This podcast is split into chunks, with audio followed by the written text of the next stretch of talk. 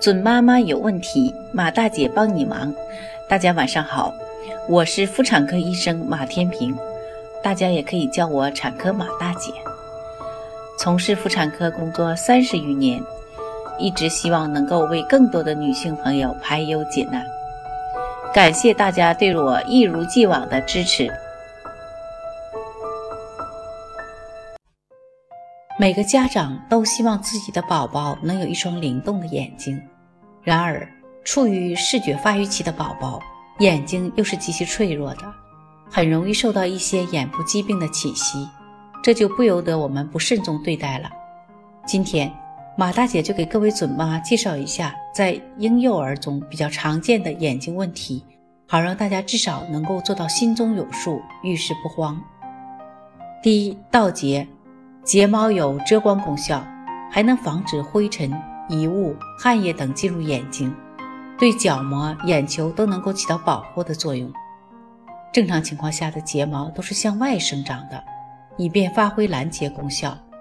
如果睫毛会反着向眼球的方向生长呢，以致触及了结膜和角膜，这就是倒睫。宝宝的倒睫绝大多数情况下是生理原因造成的。还有少数是因为疾病或者外伤等原因造成的。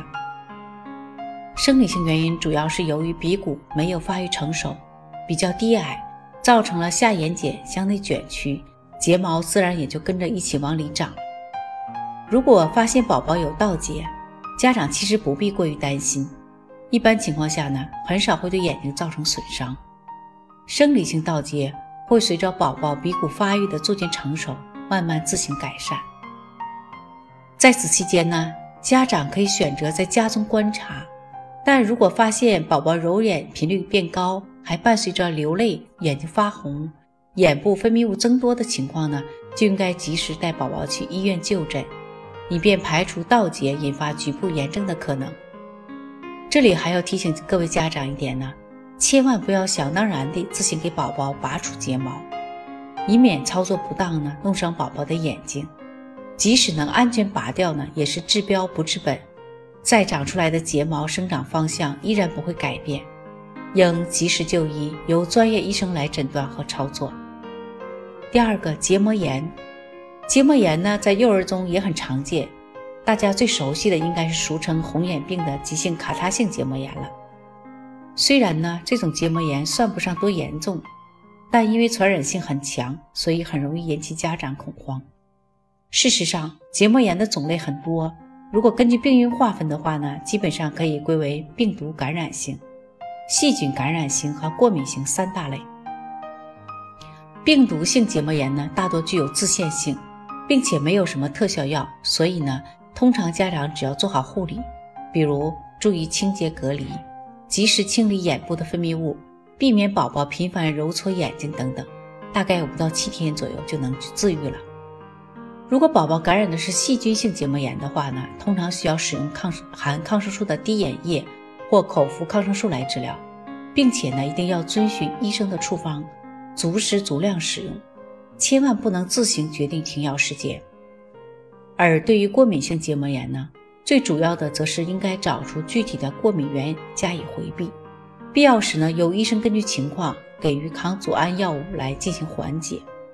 不过，由于结膜炎大多比较类似，很容易让人混淆，所以家长很难自己判断结膜炎的类型，还是应该及时去医院就诊，由专业医生来进行诊断。三、斜视，眼睛在运动时，如果肌肉协调的不好，就会发生两眼不受控制，不能朝同一个方向看的情况，这就是所谓的斜视。斜视对宝宝视力的影响还是比较大的，一旦有斜视发生呢？不及时纠正，久而久之还会导致弱视。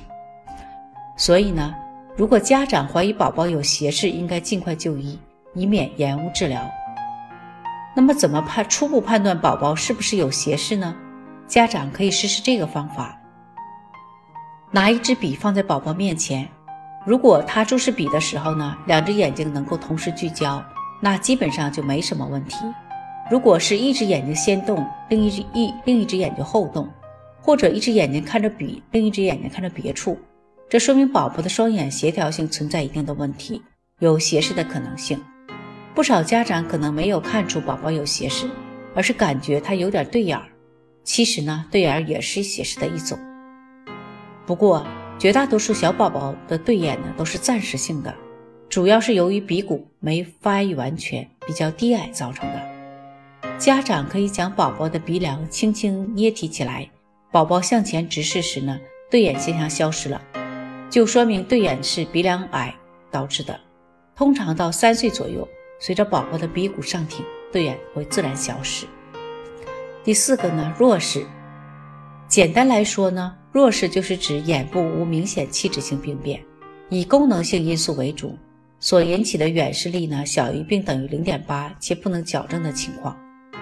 弱视的发生呢，主要是由于在视觉发育敏感期没有得到充足的光和清晰影像的刺激，导致视神经发育不良而引起的。宝宝弱视较轻的时候呢，通过遮挡、视觉训练等方式呢，绝大多数都是可以自愈的。但治疗的关键点呢，就在于时间。通常在视觉系统发育的敏感期内呢，一般在六岁左右，效果最明显。而一旦错过十二岁之前的最佳治疗期呢，将来无论是通过手术还是佩戴眼镜，都基本上无法再改善视力了。因此，想要避免出现弱视呢，家长应该定期带宝宝做视力检查，以便随时地掌握他的视力发育情况。另外，如果发现宝宝看东西时有歪头、眯眼、斜眼等异常情况，要及时就医排查，做到早发现、早治疗。通过以上的分享呢，各位宝妈是不是可以判断你的宝宝眼睛的问题了？马大姐最后祝愿每个宝宝都能拥有一双明亮的大眼睛。准妈妈有问题，请找产科马大姐。那么今天的分享呢，就到这里了。如果有孕育方面的问题呢，可以加我的助理微信“妈咪助理”，拼音呢就是 M A M I Z H U L I。